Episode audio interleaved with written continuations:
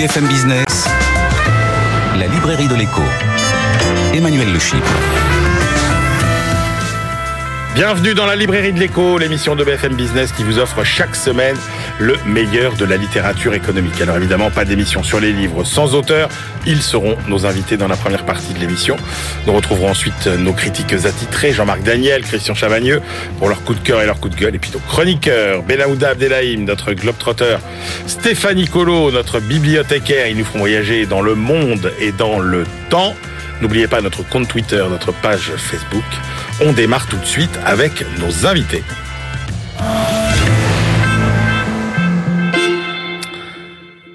Des invités aujourd'hui qui vont nous éclairer sur ce qui est peut-être la plus grande tragédie économique qui ait frappé la France au cours des 40 dernières années, la désindustrialisation. Aucun pays occidental ne s'est davantage vidé de sa substance industrielle que la France depuis la fin des années 70. Alors pourquoi? À qui la faute? La France peut-elle redevenir une grande puissance industrielle?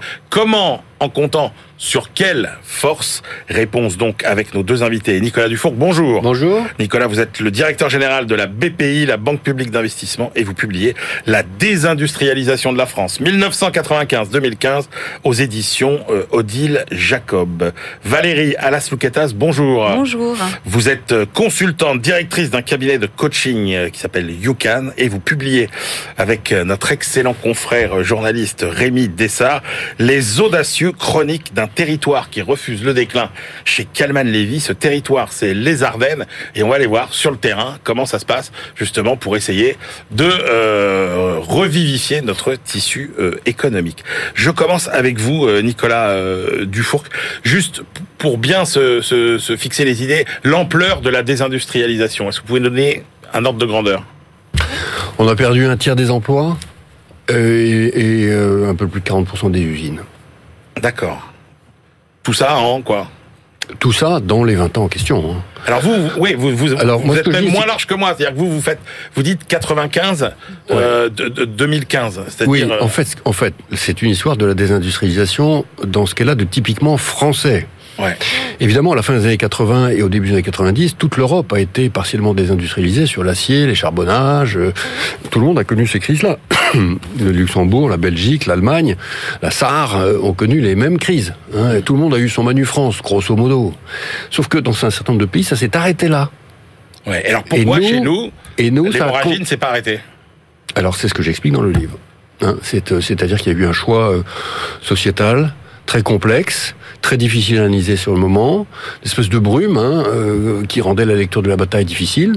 Mais euh, une fois que la brume est dissipée, ce qu'on constate, c'est que tout le monde a conspiré à la disparition Ouais. progressive de l'industrie française. Alors en gros, ce que vous dites, c'est que tout le monde a euh, sur les mains euh, le sang de la désindustrialisation, quoi. oui, j'utilise le mot d'empreinte digitale. Oui, c'est vrai. moins moi qui. oui, mais vous êtes, vous êtes plus modéré évidemment Mais- que, que- qu'un- et- journaliste. et- Alors, ce qui est frappant, c'est qu'effectivement, euh, c'est vraiment la faute à tout le monde. À tout le monde. Hein Alors, euh, bah, on commence par, je sais pas, les pouvoirs publics, par exemple. Oui. En fait, on, on- on se rend compte que tous les choix euh, qui ont été faits ont toujours été défavorables aux entreprises. Oui. Tous les choix de politique économique qui ont été faits. Oui.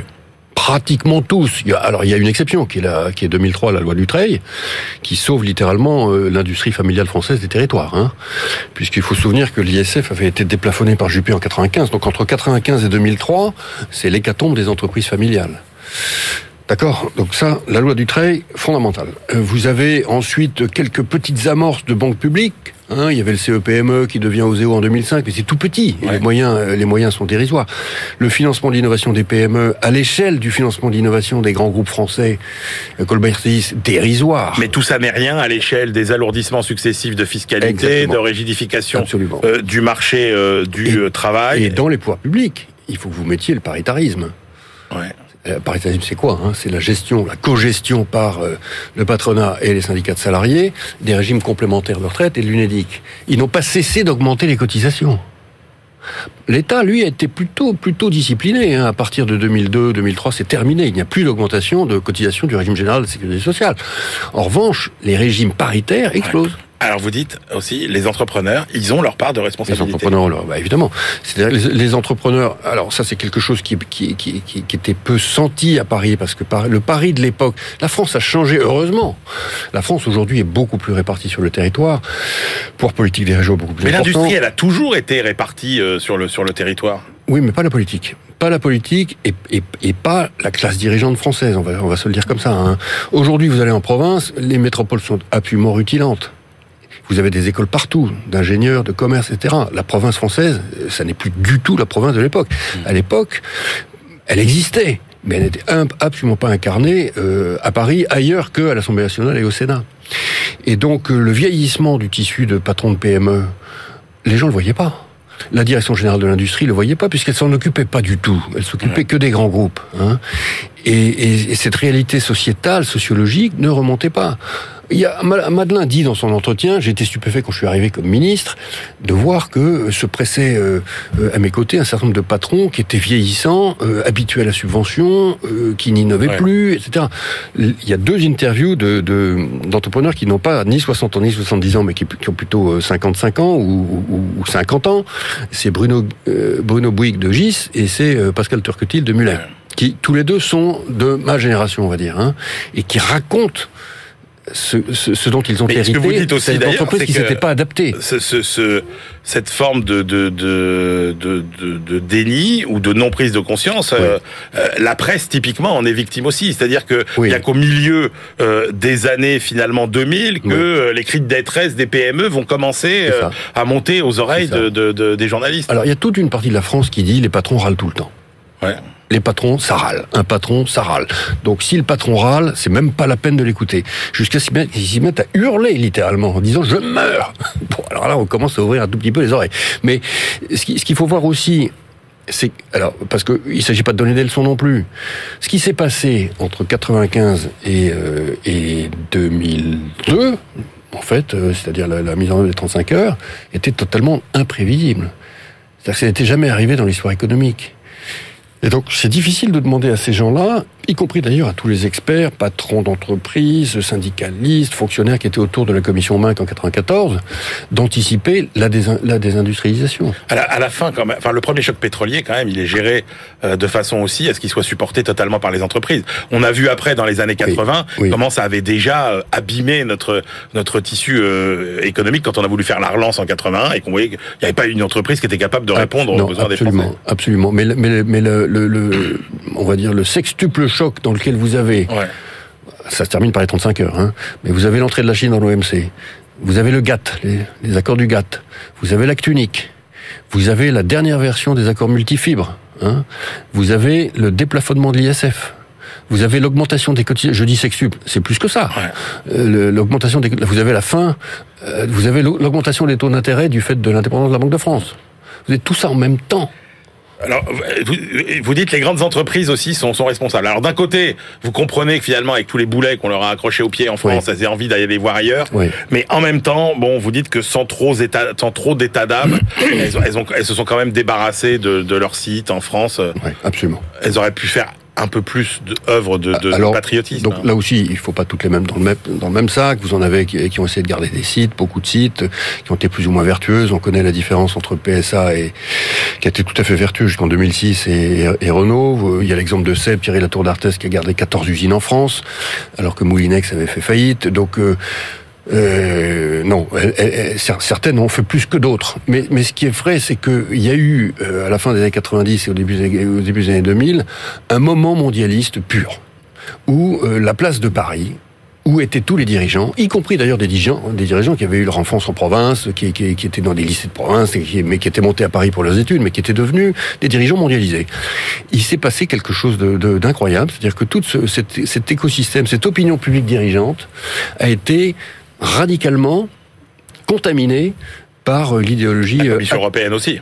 Atlante, la Commission européenne qui était à l'époque totalement dominée par les Britanniques. Ouais. Aujourd'hui, elle l'est par les Allemands. À l'époque, c'était par les Britanniques. Et donc, totalement contaminée par une idéologie atlantique qui est la même qui a désindustrialisé les États-Unis et la Grande-Bretagne. Mais cette idéologie atlantique-là, qui était représentée par les cabinets de conseil, les banques d'affaires, les avocats, les, les analystes financiers dans les roadshows, puisque toutes ces boîtes étaient nouvellement cotées, euh, traversaient le monde entier pour aller présenter leurs résultats, l'Allemagne y a échappé. Elle y a échappé parce que les centres de pouvoir étaient totalement diffus dans, dans, dans, dans le territoire. Et donc, euh, pour un cabinet de conseil mondialisant anglo-saxe, aller à Nuremberg, aller à Karlsruhe, Ouais. aller à Dortmund, Alors vous montrez, effectivement, dans le livre, vous montrez les efforts en fait euh, qu'ont su faire euh, les Allemands, les entreprises, les salariés oui. euh, pour euh, remettre leur pays sur la voie du succès industriel. Mm. Et j'ai envie de vous dire, c'est une stratégie un peu individualiste, celle de l'Allemagne. Elle ne peut marcher que si les autres font, pas la même chose. C'est un peu une stratégie solo, vous voyez. Non, mais ça, a- ça, ça a très clairement été une stratégie solo. Ils l'ont pas perçu comme tel. Ils ont considéré qu'ils avaient vécu un choc historique qui légitimait tous leurs efforts. C'est-à-dire qu'ils ont, ils ont vécu la réunification. La réunification, ils ont été un nouveau pays. Ce pays, euh, il était euh, à la fois détruit par son passé et par le choix d'Helmut Kohl de faire euh, un Ostmark pour un Deutschmark. Et donc il fallait transférer 1000 milliards de Deutschmark vers, euh, vers l'Allemagne de l'Est pour la reconstruire et l'absorber. Et donc toute l'Allemagne a, a considéré qu'elle avait une sorte de devoir collectif moral, j'appelle ça la réforme intellectuelle et morale, comme la France après 1870, de, Alors, recon- de reconstruction, donc d'efforts. Les Allemands ont accepté l'effort. Alors justement, toute l'Allemagne, vous dites, euh, y compris les, les Allemands et les ouvriers. Et en fait, dans votre livre, vous êtes assez dur, même avec les ouvriers français. Vous dites finalement, même les ouvriers en France n'ont pas euh, défendu euh, leur industrie. Mais oui, vous vous, vous souvenez, vous vous souvenez de grandes fédérations ouvriéristes faisant, euh, défendant la mystique de l'industrie, la mystique de l'usine, si je puis dire. Euh, Quand je dis la mystique, c'est celle de Saint-Simon, hein. Euh, comme c'était le cas beaucoup beaucoup plus tôt dans l'histoire de France. La beauté de l'industrie, la beauté du produit. Mais est-ce qu'il faut L'ouvrier de base, oui, celui, Ouais. que, celui que vos caméras interviewaient en disant quand même regardez ma cathédrale. Ouais. Mais les fédérations, pas du tout. Est-ce qu'il faut Est-ce qu'il c'est important de réindustrialiser aujourd'hui? Oui, c'est très important de réindustrialiser. Pas forcément pour l'emploi, parce que de toute façon, ça sera fondamentalement automatisé, mais parce que d'abord, vous n'avez pas d'équilibre euh, du commerce extérieur sans industrie. Or, il faut un équilibre du commerce extérieur, c'est fondamental. Un, pays finit par déprimer d'être sans arrêt, euh, sauf à ce que vous, vous soyez les États-Unis avec 17 porte-avions et la monnaie mondiale. Vous ne pouvez pas vous permettre d'avoir 100 milliards de déficit commercial par an. Vous ne pouvez pas vous respecter vous-même si vous avez tous les ans entre 17 et 20 milliards de déficit commercial avec l'Allemagne, votre propre voisin à 3 heures de train. Les années passent, et- et un est-ce que- et quinquennat. Est-ce que vous y croyez? Est-ce que c'est possible? Oui, je, je- alors c'est pas possible dans des proportions considérables. Ce qu'on a, on- on- on- aujourd'hui, on est à 10, 11 selon la même. bon. Je pense qu'on peut remonter de quelques points de PIB, peut-être jusqu'à 15 en faisant de gros efforts. Il faut d'abord qu'il y ait une coordination européenne, c'est-à-dire que quand l'Allemagne dit qu'elle veut monter de 20 à 25 de son PIB, ça ne peut se faire que si elle, dés- elle désindustrialise toute l'Europe. Donc ça, quand l'Allemagne publie, vous avez tout à fait raison, Michel, quand, quand euh, Altmaier publie son document euh, de, de stratégie industrielle, c'était en 2019, disant je passe de 20 à 25, il se pose pas la question. Ah oui. Ça, c'est d'un égoïsme total. Donc, donc l'Allemagne à 20%, c'est déjà bien. Par- également, il est vrai que quand il s'agit d'installer des gigafactories, qui sont une des solutions majeures pour réindustrialiser quand même les différents pays, l'Allemagne ne peut pas tout prendre. Mm. Or, elle prend quasi tout. On est bien d'accord. Mais ça, c'est des combats qu'il faut livrer. La France les Eh livre. ben justement, justement, euh, Nicolas Dufour, on va aller sur le terrain voir ceux qui livrent les combats euh, avec vous, Valérie euh, Alas-Louquetas. Donc, avec Rémi Dessart, vous êtes euh, parti de- dans les Ardennes et vous racontez finalement comment ce territoire se bat. Alors, c'est quoi le début de, de, de, de, de l'histoire en fait? Euh, L'histoire a deux débuts. Un premier, il y a une quinzaine d'années, avec euh, Rémi Dessart, on avait déjà eu l'occasion de travailler sur la thématique des, Français euh, des régions périphériques, sous un autre angle, dans un autre cadre. Et ce sujet nous a longtemps hanté et ça, ça a été des sujets de discussion commune entre Rémi et moi euh, pendant très longtemps. Et on a beaucoup échangé dans le courant de l'année 2018 et notamment en octobre 2018. Je ne sais pas à euh, période vous voyez que je fais référence. Mmh. ouais, ouais. Euh, en se disant que là, des choses très graves étaient en train de se produire et qu'en fait, euh, la marmite était en train de, de bouillir. Et, euh, et à ce moment-là, on s'est dit vraiment, euh, cette dichotomie, ce, ce, ce, ce, ce gouffre qui existe entre la France Des territoires. des territoires et, comme vous le disiez tout à l'heure, euh, les, déci- les, les décisionnaires politiques euh, qui sont euh, à Paris, on, on- on sentait bien que le gouffre était en train de- de- de- d'apparaître très clairement et de se révéler. Et donc ça a été le début de notre Et enquête. alors, ce qui est intéressant, c'est que donc, enfin, l'autre point de départ du livre, j'ai envie de dire, c'est euh, les élections municipales de euh, 2014. Oui, Et là, il y a, il y a deux maires. hein. Il y a un maire à Charleville-Mézières, Boris qui est- Ravignon. Boris Ravignon, qui est Mhm. UMP, plutôt de Mhm. droite, et euh, Didier euh, Hervillon, socialiste à Sedan. Et là, ils se disent tous les deux, euh, il faut qu'on bosse ensemble. Oui. En fait, ça a été. Euh, ces deux maires ont été parmi nos premières rencontres quand on a commencé à faire notre enquête de terrain dans les Ardennes.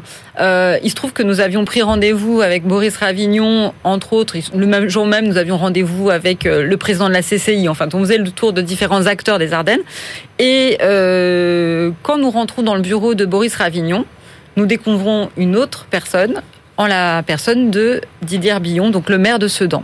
Et le deux, les deux donc, nous disent, et comme vous le soulignez, tous les deux sont de bords politiques euh, différents, euh, et ils ont souhaité nous recevoir ensemble parce qu'ils avaient engagé depuis quelques années euh, des combats communs donc se battre pour leur territoire Ouais. euh, euh, au, au mépris des étiquettes politiques et, et- et pour sincèrement euh, faire levier en fait, notamment au sein de la, de la communauté d'agglomération des Ardennes et, lancer des projets ensemble. On parle de désindustrialisation, ils se retrouvent confrontés à quelques dossiers euh, vraiment euh, très très euh, compliqués, très chauds. Mhm. Alors il y a des dossiers euh, sur l'urbanisme, il y a des dossiers sur l'hôpital, et puis il y a une, un cas emblématique et euh, de- que, que vous détaillez beaucoup dans le livre, hein, c'est euh, Mhm. la société euh, Tomé Géno, Oui. euh, qui, qui est une espèce de saga, de une succession terrible de de- d'espoir et, de, et de désillusion. Vous pouvez nous, nous, nous Oui. résumer rapidement l'histoire Alors, les ateliers Tomé Géno, euh, aucun des deux maires dont nous parlons, euh, à- dont nous parlions à l'instant, n'ont eu affaire euh, à, à cette histoire.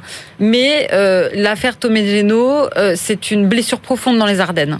C'est-à-dire que parmi plein d'entreprises euh, qui ont disparu euh, dans les Ardennes depuis les années 70, 80, 90, des très très grandes entreprises du secteur de l'industrie ou euh, du textile, euh, les ateliers Tomé Géno sont, représentent l'un des cas les plus, euh, dramatiques. Pourquoi? Parce que c'est une entreprise du secteur de la métallurgie qui encore au début des années 2000 était leader de son marché au niveau mondial. Ils avaient 20% de part de marché sur notamment une pièce qui s'appelle le pôle d'alternateur, qui est une pièce très technologique et, et l'entreprise avait développé un savoir-faire qui était reconnu mondialement. Ils avaient comme client Valeo. Euh, Valeo leur avait demandé au milieu des années 90 de devenir leur, euh, leur seul fournisseur de cette pièce. Ils travaillaient à l'époque avec des Japonais et des Français. Mm. Ils ont abandonné leurs partenaires japonais pour euh, se sourcer uniquement auprès des Français de Tomé Géno. Donc une entreprise qui est littéralement nichée dans la vallée de la Meuse, qui est une vallée complètement engorgée dans le nord des Ardennes. Euh, et, et voilà, cette entreprise, elle avait une, une position... Et c'est la descente aux enfers, oui. quand même. C'est la descente aux enfers pour toute une série de raisons. Ouais. Alors, certaines sont propres à l'histoire de Tomé Genot, d'autres sont emblématiques des thématiques et des problématiques liées à la mondialisation, Ouais. euh, aux enjeux aussi euh, de, euh, des entreprises familiales, puisque Tomé Genot, c'est une entreprise familiale qui a été transmise de, de génération à, géné- à génération et qui n'a pas pu ou n'a pas su, pour différentes raisons, mais qui sont intéressantes d'ailleurs à analyser, qui n'a pas su faire entrer un, des partenaires financiers et industriels pour permettre de financer euh, l'accroissement de la production, euh, pouvoir ouvrir de nouvelles lignes de production. Euh, et, et voilà, donc ça c'est un des aspects de l'histoire. C'est pas la seule. Il se trouve que les ateliers Tomé Géno et l'entreprise a rencontré de C'est c'est caractéristique quand même, c'est emblématique de cette spirale du déclin euh, Mhm. qui, qui, qui, qui a vécu cette, cette région. Oui. Et donc, euh, tous- ces nouveaux acteurs là sur le terrain, euh, comment est-ce qu'ils partent à la, à la reconquête finalement de leur, de leur territoire? Eh bien, je pense qu'ils ont décidé de, de, de, de ne plus euh, s'apitoyer sur leur sort et de prendre chacun des dossiers pour reconstituer euh, les différents pans de l'économie et de la société ardennaise. Effectivement, comme vous le disiez tout à l'heure, ils se sont battus, euh, par exemple, pour euh, sauver un service hospitalier à Sedan, qui était censé fermer. Ils se sont battus également pour mettre en place un campus à Charleville-Mézières, et ça, re- ça, ça rejoint d'ailleurs le propos que vous, vous, vous teniez tout à l'heure sur le- le- l'existence sur les territoires de, de, de, de formation, d'écoles, etc. Ils ont donc créé ce campus pour en fait euh, jouer sur les, les savoir-faire des Ardennes, notamment les savoir-faire en matière de matériaux, euh, en termes d'industrie, et ils ont euh, contribué à la création d'une école d'ingénieurs à l'intérieur de ce campus, Alors- aux côtés d'un IUT, etc., pour re- vous, vous, tirez, redévelopper, oui. vous tirez sept leçons à la fin. Oui. Et, je dis ça maintenant parce que il y en a une qui me frappe euh, et que et Nicolas n'a pas dit autre chose. Dans ces sept leçons, il y a ne comptez pas sur Paris. Oui. Oui. Et on a- parce qu'on a l'impression qu'en fait, tout ce qui, tous- toutes les sollicitations vis-à-vis de Paris, c'est, c'est des freins finalement plus que des soutiens. Euh, disons que ce que nous constatons au travers de ces récits que nous avons recueillis, euh, c'est que en fait, euh, l'action, l'initiative, elle ne peut venir que des acteurs Mm. réels, dans le monde réel, sur les territoires, euh, qui connaissent le territoire, qui connaissent les besoins, qui connaissent les difficultés. Et, l'initiative, elle doit être prise au niveau local. Et, euh, dans un deuxième temps, effectivement, on peut euh, avoir recours à Paris au pouvoir public pour accompagner des projets. Mais là, on a rencontré des acteurs qui nous démontrent qu'en fait, il faut commencer par s'aider soi-même avant de demander. euh, Alors, c'est ce que euh, vous dites, quelqu'un. hein, miser sur la, sur la solidarité, euh, mobiliser la diaspora aussi, c'est-à-dire euh, Oui. euh, En fait, il y a une forte identité ardennaise, mais comme je pense, il y a une forte identité dans, Dans plein de régions. régions, bah voilà. Et cette identité, elle crée des liens. D'abord, un attachement profond. Les Ardennes, il faut le savoir, c'est quand même, un- on les connaît très peu. C'est un très beau territoire avec du patrimoine incroyable. Euh, à Sedan, c'est quand même le plus grand château fort d'Europe. Mais personne ne le sait. Euh, à Charleville-Mézières, euh, il y a la place Ducale, sur laquelle est installée la mairie, qui est la compicoforme de euh, la place des Vosges à Paris. Pour cause, c'est le même architecte, D'accord. ou, ou son cousin, je crois. Et donc, il y a, il y a une identité ardennaise, et, et donc il y a une envie, en fait, de, de contribuer. Donc, les Ardennais ont quitté les Ardennes parce que plus d'emplois, Ouais. parce que pas d'établissement de formation supérieure. Donc, tous ceux qui veulent faire des études après le bac quittent les Ardennes. Et quittent les Ardennes parfois pour 10 ans, pour 15 ans, pour 20 ans, pour 30 ans, mais tout en restant profondément attachés à leur territoire. Alors vous avez, vous racontez très bien dans le livre hein, euh, la- cette spirale du, du déclin. Est-ce que aujourd'hui on peut considérer qu'il y a un cercle vertueux qui euh, qui s'est euh, réamorcé? Disons que ce, qu'on euh, ce que nous avons constaté, c'est qu'il y a des acteurs qui se bougent considérablement sur plein de plans. Ouais. Le plan touristique, euh, sur le plan culturel, par exemple, avec euh, depuis une quinzaine d'années euh, la création et, et, le développement d'un festival de- de musique actuelle qui s'appelle le Cabaret Vert, qui, on ne le sait pas, est l'un des dix plus gros festivals de musique en France. Ah ouais. Mais on, on connaît les vieilles charrues, Ouais. on connaît les francopholies, on ne connaît pas le cabaret vert. donc, euh, et donc il y a plein d'initiatives qui se qui sont mises en place. Alors, euh, on ne peut pas prédire l'avenir, mais c'est certain que c'est ce chemin qu'il faut prendre pour redresser un territoire et pour y réimplanter euh, une économie. Pourquoi pas une industrie, des services, services touristiques aussi, en l'occurrence dans les Ardennes, par exemple, euh, et pour recréer des emplois et pour maintenir la population, parce que les Ardennes euh, viennent de loin, c'est l'un des deux départements de France les plus pauvres, avec Ouais. l'Ariège. Nicolas Dufour, cette expérience ardennaise. Ah, tout à fait. Je- Il y a un point qui est très important dans, dans ce que vous avez dit, hein, c'est le, la différence entre les territoires qui ont des, des élus entrepreneurs, on va dire, entrepreneurs de leur vie, mais des créatifs, euh, qui sont dans le désir de faire des choses, euh, qui sont audacieux, innovants, etc., et des territoires, malheureusement, qui n'ont pas la chance d'avoir ce genre d'élus. Mm. Et c'est très frappant dans les années 2000 de voir la différence entre les deux. Et, et je- prenons, prenons, euh, prenez Vitré. Vitré, quand même très enclavé, il n'y a pas du tout le TGV à l'époque, etc. Pierre Méhaignerie a fait un travail incroyable. Vitré est une place forte industrielle. Vous prenez toute la Mayenne, vous prenez la Vendée, c'est des territoires qui ont totalement traversé la période de désindustrialisation positivement. Si la France était une grande Vendée, uniquement une grande Vendée, elle serait euh, un pays qui se compare tout à fait à, modulo les différentiels de population, mais à l'Allemagne. Hein, absolument.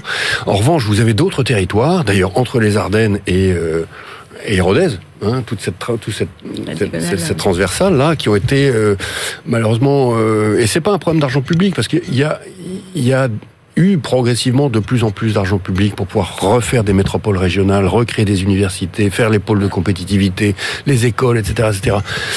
Il faut, il faut, il faut. Merci beaucoup à tous les deux. Je rappelle vos deux livres, Nicolas Dufour, La désindustrialisation euh, de la France chez Odile Jacob, Valérie Alasculeta, pop, je reprends, Alas Luquetas, pardon, et Rémi Dessart, Les audacieux chroniques d'un territoire qui refuse le déclin, les Ardennes, chez Calman Lévy. On se retrouve tout de suite pour la deuxième partie de l'émission. BFM Business, la librairie de l'écho. Emmanuel Le. On se retrouve pour la deuxième partie de cette librairie de l'écho. Nous la clôturerons comme de coutume avec nos chroniqueurs. Benaouda Abdelhaim qui nous fera découvrir encore les études qu'il a récoltées dans le monde entier. Et puis Stéphanie Colo, notre bibliothécaire qui nous ramènera au XVIIe siècle. Mais tout de suite, on retrouve nos critiques attitrés. À ma gauche, Christian Chavagneux, éditorialiste et critique à Alternatives économiques. Et puis à ma droite, Jean-Marc Daniel, euh, professeur émérite à l'ESCP. Business, School. Euh, voilà. Et puis critique attitré aussi de l'éminente société d'économie politique. Tiens, on commence avec votre choix. Euh, Jean-Marc Irène Grenet qui publie chez Odile Jacob La publicité dans le nouveau monde plus exactement la publicité dans le monde nouveau. Mais enfin, c'est à peu près la même chose. et euh, alors, le monde nouveau, c'est le monde dans lequel nous entrons. Et donc, euh, Irène Grenet, en deux mots qui est, c'est, euh, elle a fait l'école normale supérieure, l'ENA, et puis ensuite elle fait une carrière dans l'administration. Et elle a été, à un moment donné, responsable de la régie publicitaire d'une grande chaîne de télévision.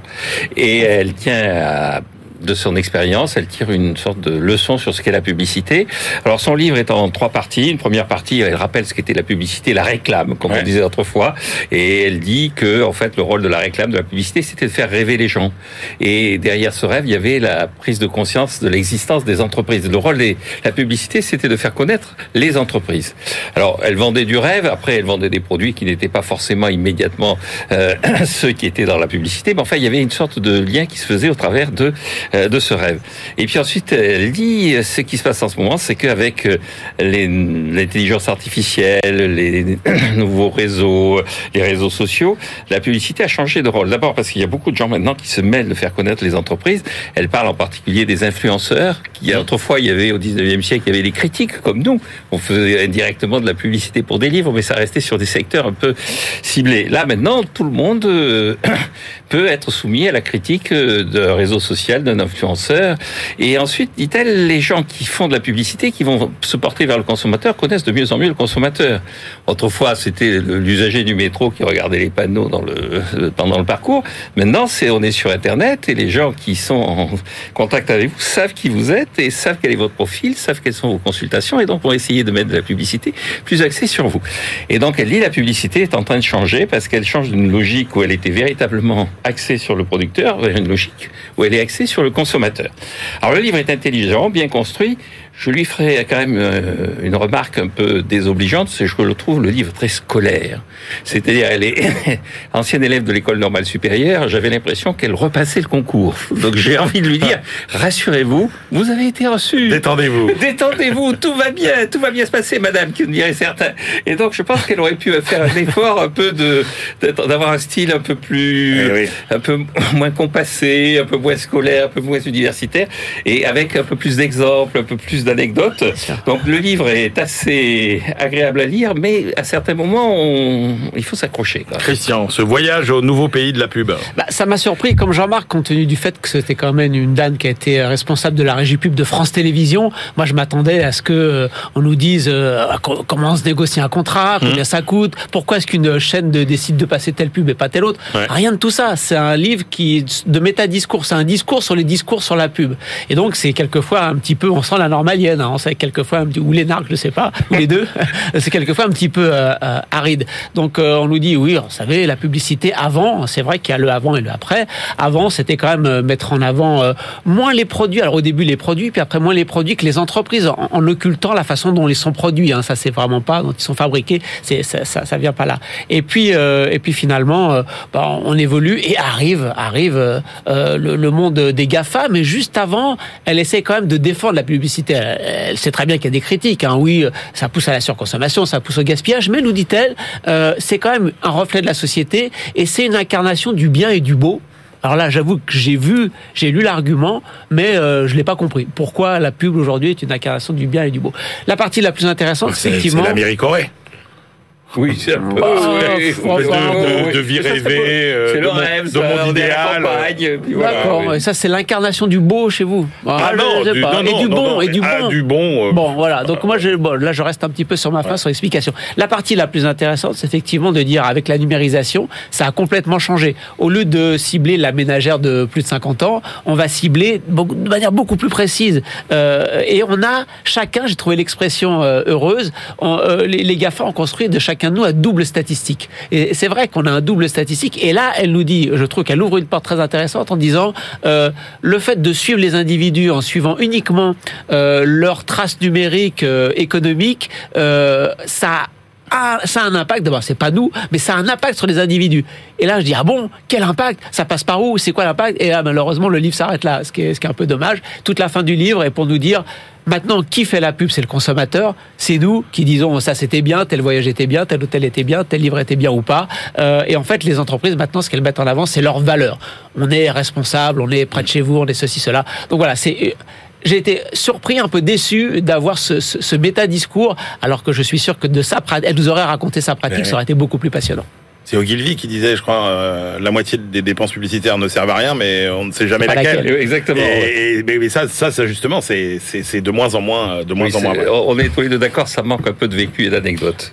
Christian, est-ce qu'il y a un peu plus euh, de vécu et d'anecdotes dans le livre que vous avez choisi, celui de Nicolas Forissier, L'ennemi intérieur C'est chez Fayard. Là, c'est du vécu, c'est de l'humain. Nicolas Forissier, c'est un des personnages qui euh, vont faire sortir ce qu'on appelle en France l'affaire UBS, euh, la mise en évidence d'un système industriel de, de fraude fiscale euh, organisé par la Banque suisse et euh, sa filiale française au cours du début des, années 2000. Euh, Nicolas Forissier, au début, c'est un, petit financier euh, tout à fait banal. Il travaille à Paris-Bas, Luxembourg, sur la salle des marchés. Il va chez Audit, euh, il va chez Arthur Andersen faire, faire de l'audit. Il décrit son métier comme, euh, comme euh, essentiellement devant traquer les petites anomalies pour pouvoir bien maquiller les grosses. Et puis, il passe dans une banque luxembourgeoise dont le patron est le fils de Raymond Barre. Et il tombe sur ce qui doit pas tomber, des petites magouilles. Et bah, tel père, tel fils. hein, parce qu'on se rappelle que Raymond Barre, après son décès, on a découvert qu'il avait un compte en Suisse avec près de 7 millions d'euros de, de dissimulés. Il est bien évidemment. Et le voilà qui arrive chez UBS. Il commence par trouver des petites choses pas très, très agréables. Mais à chaque fois, il va voir son patron. Le patron coupe les branches, dit on arrête tout ça et remet euh, les choses dans l'ordre. Il dit UBS, franchement, euh, la réputation de cette banque qui fraude, etc. Moi, ça se passe très très bien. Jusqu'au moment où il va trouver des choses un petit peu plus compliquées. Et là, par un ami de son père, il va se rapprocher des services secrets français et il va euh, être en échange permanent avec les services secrets français. Il va leur dire là, j'ai des trucs bizarres. Qu'est-ce que vous en pensez? Alors les services secrets français vont lui dire euh, ça, tu laisses tomber. Ça, euh, c'est pas important. Ça, c'est important, mais on préfère que tu fasses rien. Par contre, ça, regarde là et là. Évidemment, pour quelqu'un qui est responsable du contrôle interne, quand on lui dit où chercher, ça va beaucoup plus vite. Donc il a des bons résultats et tout le monde est bien content jusqu'au moment où il va tomber sur ce quoi il ne doit pas tomber, à savoir euh, la preuve du fait que des chargés d'affaires euh, suisses viennent en France démarcher de manière totalement illégale les riches français pour leur permettre d'ouvrir, leur proposer d'ouvrir un compte en Suisse et dissimuler une partie de, de leur argent. Donc il- en fait, ça passe par euh, UBS Bordeaux, UBS Strasbourg, par des, des petites filiales euh, locales. Et il va remonter petit à petit. Et quand au-dessus, on voit que euh, il commence à regarder de trop près, bah, on commence à lui faire des ennuis. Alors qu'il dit Ah, mon programme pour l'année prochaine, je vais, je vais auditer, enfin, je vais faire de- du contrôle interne sur, sur la RH. Tout le monde dit Ouf, il n'est pas sur les commerciaux, là où tout se passe. Et en fait, par la RH, il va reprendre tous les PV de gens qui se sont fait virer. Il va s'apercevoir que dans les PV de, de, de pour, pour, au moment où ils sont euh, éjectés de, de, de la banque, eh bien, il y a des gens qui ont aussi vu ça et qui ont dit on ne veut pas cautionner, qu'on leur donne un chèque, on leur dit tu te tais, et, ils s'en vont. Petit à petit, donc, il va mettre en œuvre, euh, il va mettre au, jour euh, toute ce, tout ce, ce- cette vraiment organisation industrielle de fraude fiscale. Ça va finir enfin, après plusieurs années, par déboucher. Euh, on passe sur toutes les pressions qu'il subit et ça. Au moment où, Nicolas Sarkozy arrive au pouvoir, il y a deux branches des services secrets, une qui continue à, enquêter pour essayer de mettre au jour encore plus ce que fait des UBS, et l'autre qui visiblement veut protéger de très grands noms. Aujourd'hui encore, on ne sait pas qui sont ces très grands noms, mais il y a eu une intervention d'une partie des services secrets pour, essayer d'étouffer l'affaire. Il parle de Stéphanie Gibault, qui est l'autre grande lanceuse d'alerte qui va permettre euh, d'arriver au procès donc de la banque UBS. Vous pouvez aller lire les livres aussi de, Stéphanie Gibault. Et finalement, 4 milliards et demi, euh, UBS est condamné, 4 milliards et demi d'amende, ramené en appel à 1 milliard 8 d'amende. On attend la cassation, mais en tout cas, c'est un livre humain, de l'intérieur. Je vous passe les détails sur comment il a failli se prendre une balle dans la tête à cause des services secrets britanniques cette fois. Euh, voilà. Et c'est euh, c'est c'est- c'est un récit qui est palpitant. C'est que c'est comme un roman d'espionnage, un roman policier. Eh oui, c'est- c'est quand même un enquiquineur euh, Oui, alors le livre est effectivement un roman. pour, J'ai- pour j'ai- ses employeurs. J'ai du Ça, mal à sûr. savoir si tout ce qui est raconté est vrai, parce qu'il y a des choses qui sont invraisemblables. Ça ne veut pas dire qu'elles ne sont pas vraies, mais euh, notamment ses rapports justement avec la police, avec les services secrets, euh, par l'intermédiaire de son père. Ça, ça paraît assez curieux que euh, les gens se comportent de cette façon. Euh, il y a des, au tout début, j'ai eu un doute parce qu'il raconte une anecdote. Son père était militaire à Berlin-Est, et au moment de la, dans les années 80, il dit voilà, on est dans un restaurant et puis on voit par la fenêtre du, du restaurant un gamin qui est là, qui a faim et qui doit. Bon, ça c'est tiré quasiment mot pour mot du retour du RSS d'André Gide. Et moi, j'ai connu bien Berlin-Est dans les années 80. Personne ne crevait de faim. C'était pas le régime idéal, mais personne ne crevait de faim. Et donc, il y a tout un tas de petites histoires comme ça qui me dérangent un peu. Donc, euh, mais sur le fond, ce qui est passionnant, c'est effectivement, alors, euh, c'est ce que ce que l'auteur appelle les, les, les carnets du lait, c'est-à-dire, euh, c'est c'est une expression qui vient de la Suisse. UBS, par définition, c'est une banque suisse. Et donc, c'est une sorte de double comptabilité. Et il y a une comptabilité comme les, les paysans tenaient une sorte de, de, de comptabilité sur le lait qu'ils livraient aux fromageries, qui était une comptabilité euh, un peu, un peu, un peu à, à côté de la- la- la- l'activité fiscale.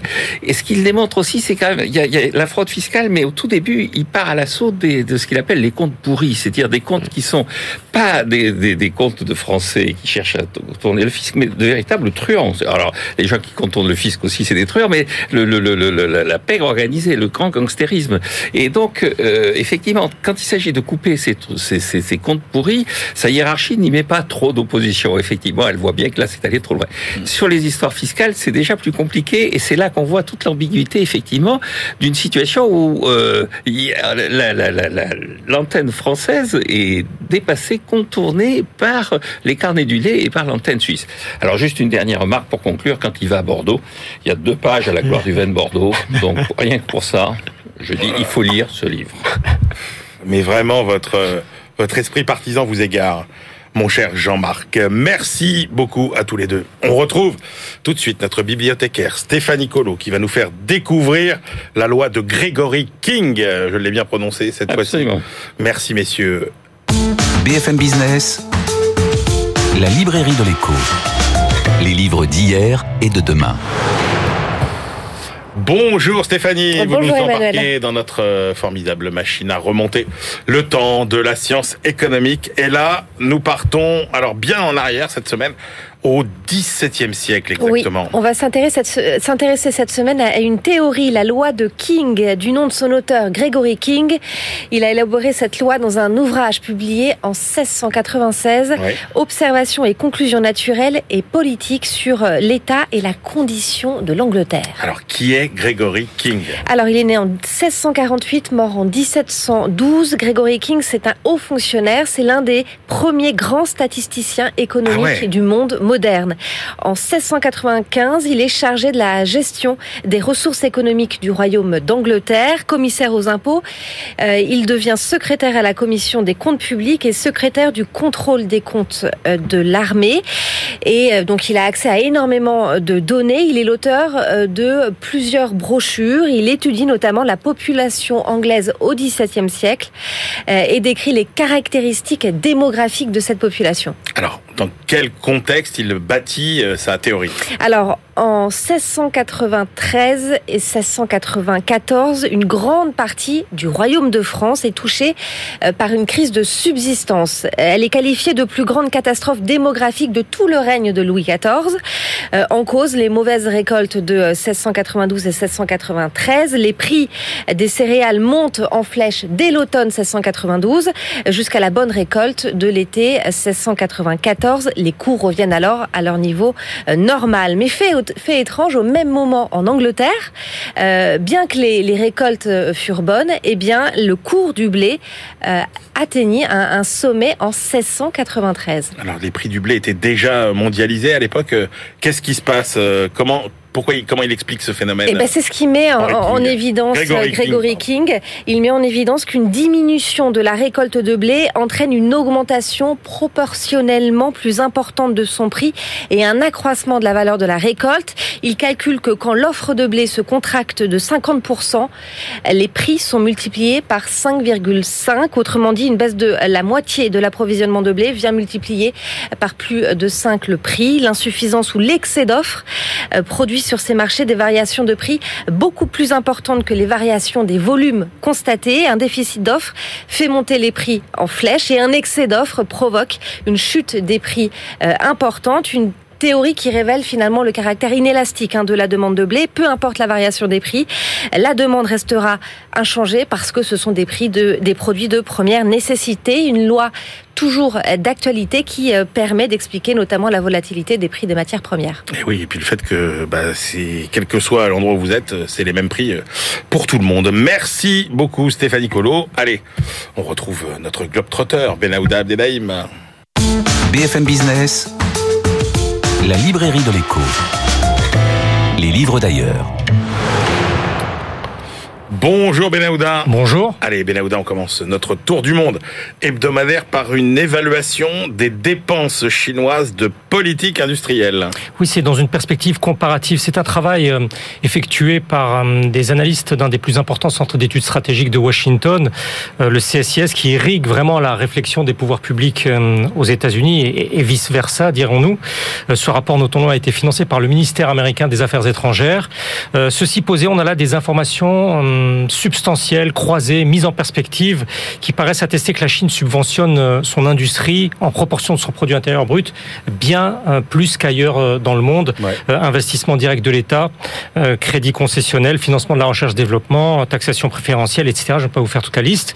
D'après leurs calculs, au taux de change de marché en 2019, l'État chinois a soutenu ainsi les entreprises chinoises à hauteur de 248 milliards de dollars, soit 1,60 73% de la richesse nationale hein, de, cette année-là.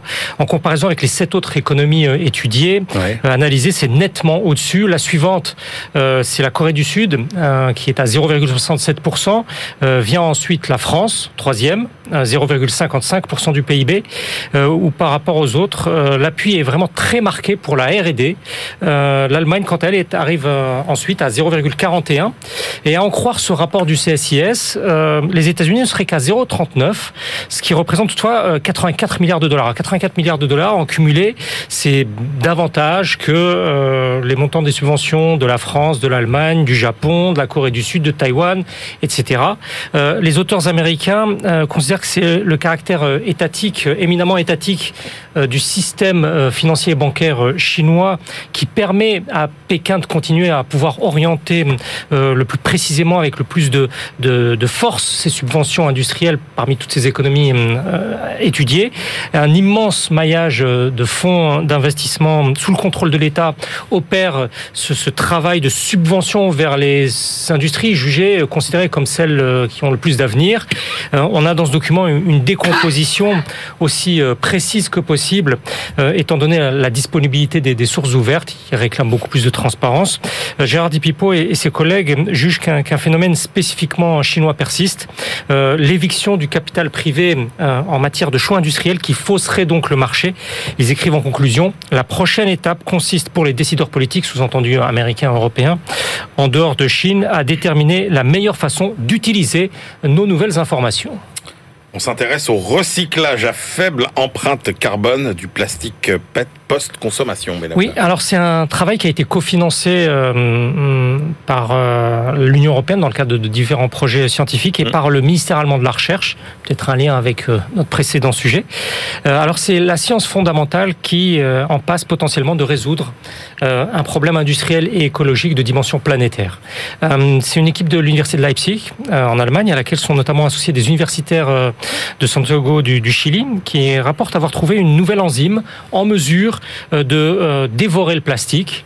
une enzyme, c'est pour rappel une protéine qui facilite une réaction chimique. Alors dans cette étude publiée par une revue académique allemande de premier plan de chimie, Christian Sonnendecker et, et ses collègues commencent par établir d'abord l'immense écart entre la production mondiale de plastique PET et la fraction minime qui est recyclée avec les effets néfastes désormais connus et très bien connus. leur découverte procède d'une simple fouille dans une décharge de Leipzig près d'un cimetière. Ah C'est vous dire qu'il ne faut pas chercher bien loin parfois. Et alors, grande surprise, ils ont identifié ce qu'ils qu'ils ont, ce qu'ils appellent là le polyester hydrolase, PHL7, qui est en mesure de, décomposer, en laboratoire en tout cas, une surface de plastique très rapidement. Alors, ils constatent sur une durée d'une heure seulement un taux de, dégradation particulièrement élevé par rapport au LCC. LCC, c'est l'enzyme couramment utilisée à cet effet qui a été découverte au Japon en 2012. Euh, et avec le PHL7, on est à quatre fois supérieur, euh, enfin une vitesse de, dégradation quatre fois supérieure sur une bouteille en plastique. Ce recyclage efficace et donc accéléré, a priori euh, biologique, biodégradable, pourrait ainsi ouvrir la voie à une nouvelle forme d'industrie du plastique à l'échelle mondiale, si tant est que des industriels en place estiment que ce travail académique représente véritablement une avancée décisive par rapport aux précédentes découvertes dans, dans ce domaine. Ouais, passionnant. Sans transition, Belaouda, on s'intéresse à la réincorporation des anciens combattants des FARC. On est en Colombie. Oui, euh, dimanche dernier, euh, au premier tour de l'élection présidentielle en Colombie, euh, c'est un sénateur de gauche qui est arrivé en tête au premier tour, 40% des suffrages. Il s'appelle Gustavo Petro, c'est un ancien du M19. Le M19, c'est un mouvement de guérilla démobilisé en, en 1990. c'est un ancien militant national marxiste qui est allé vers la social-démocratie et il n'est pas acquis que le sénateur euh, Petro, toutefois, l'emporte au second tour, mais cela dit quand même beaucoup de cette évolution dans un État qui maintenant fait partie de l'OCDE, euh, le club des, économies industrielles avancées. Alors pour nourrir euh, cette réflexion sur cette évolution, on peut se référer à ce document établi par la Fondation Idée pour la paix, qui est basée à Bogota, qui a effectué un, travail très précis sur ce que deviennent les, anciennes, les anciens des FARC, Forces armées révolutionnaires de Colombie, qui, a été la plus importante mouvance de, de guérilla communiste du pays. Alors, ils sont un peu plus de 13 000 recensés à avoir été euh, intégrés au sein d'un programme euh, public de réinsertion dans la vie euh, civile, appelé programme de réincorporation sociale et économique, ce qui donne droit d'abord à une allocation équivalente en gros à 90% du salaire minimum. Mais il y a aussi un certain nombre qui se sont lancés de ces anciens combattants dans des projets, projets dits productifs avec le soutien de l'État. Mmh. Il y a 360 projets individuels, 29 collectifs. On relève aussi que des bénéficiaires ont aussi été financés par la coopération internationale. Euh, ça représente donc un nombre substantiel de créations d'entreprises par ces anciens combattants ah marxistes-léninistes. Donc il faut encore voir quelle sera quand même la pérennité. Les auteurs donnent aussi des, pistes afin de, renforcer ce, processus de création d'entreprises, de création de richesses. Euh, Juan Carlos Garzón et, ses collègues estiment qu'il faut consolider l'accès aux terres, à la formation professionnelle, au crédit, aux infrastructures, et tout en les accompagnant s'assurer que leurs initiatives soient en concordance avec la réalité du marché, je cite, dans les territoires où ils se trouvent. Et pour cela, ça suppose au mieux euh, de mieux pardon, les, les relier euh, au tissu économique euh, avec les, les, organisations syndicales, les organisations patronales. Il faudra voir ce que ça fera de tout ceci le, le prochain, prochain pouvoir qui va être élu prochainement. Ouais, expérience passionnante. En tout cas, merci beaucoup, Benahouda. Allez, c'est l'heure de nos ultimes choix. BFM Business. La librairie de l'écho. Les livres de la dernière minute.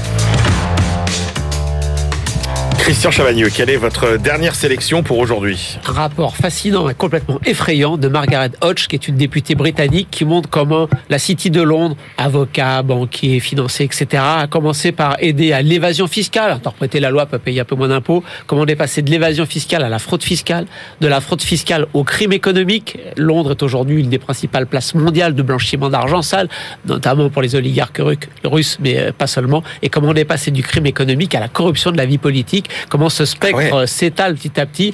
Elle dit, c'est une députée euh, travailliste, elle dit euh, il y a des dirigeants travaillistes qui ont pu euh, bien sûr y participer, mais aujourd'hui, elle met en avant des histoires qui sont liées à Boris Johnson, qui sont liées au Parti conservateur, qui font vraiment froid dans le dos. Une société britannique, une vie politique britannique complètement corrompue. ça va pas très très bien du côté de chez nos amis outre-Manche.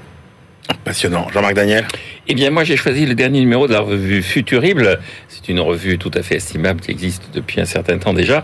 Et donc, euh, ce numéro consacré à la transition écologique. Comme presque tous les autres. euh, enfin, comme un sur deux au moins. Oui, oui, absolument. Mais alors, c'est une façon d'aborder les choses de façon euh, relativement modérée. Donc, on apprend des choses. Et puis, Ouais. il y a un numéro, il y a un article qui passe en revue les budgets de défense de la, des pays, euh, des principaux pays euh, de l'Union européenne et des, des pays environnants. Et ça, c'est des données qu'on n'a pas forcément spontanément. Donc, c'est une revue qu'il faut se procurer. Merci Jean-Marc. Bah tiens, des données qu'on n'a pas non plus euh, spontanément. Vous êtes de plus en plus nombreux à vous intéresser à l'investissement euh, dans le vin. Alors investissement que vous pouvez faire sans modération pour le coup. Et donc je vous recommande, ça vient de sortir, le baromètre des enchères en 2021 avec les prévisions 2022. C'est fait par Ideal Wine. Alors ça coûte un peu cher, hein, 95 euros. Mais bon, vous avez toutes les codes de tous les de tous les domaines qui montent. Si vous voulez investir dans le vin, c'est vraiment euh, un- une somme qu'il faut vous euh, Euh, la même chose existe aussi pour les spiritueux. Tiens, vous savez, messieurs, les, les records d'enchères euh, en 2021, la bouteille la plus chère de vin vendue, Jean-Marc, c'est un euh, Musigny 2006 du domaine Leroy. Vous savez combien? Non. 28 244 euros. Voilà, et, le spiritueux le plus cher, c'est un whisky japonais, Karuizawa de 29 ans, 17 936 euros. Vous voyez, on peut gagner aussi de l'argent en investissant dans le vin et les alcools. C'est la fin de cette librairie de l'écho. On se retrouve la semaine prochaine. Et d'ici là, bien sûr, bonne lecture.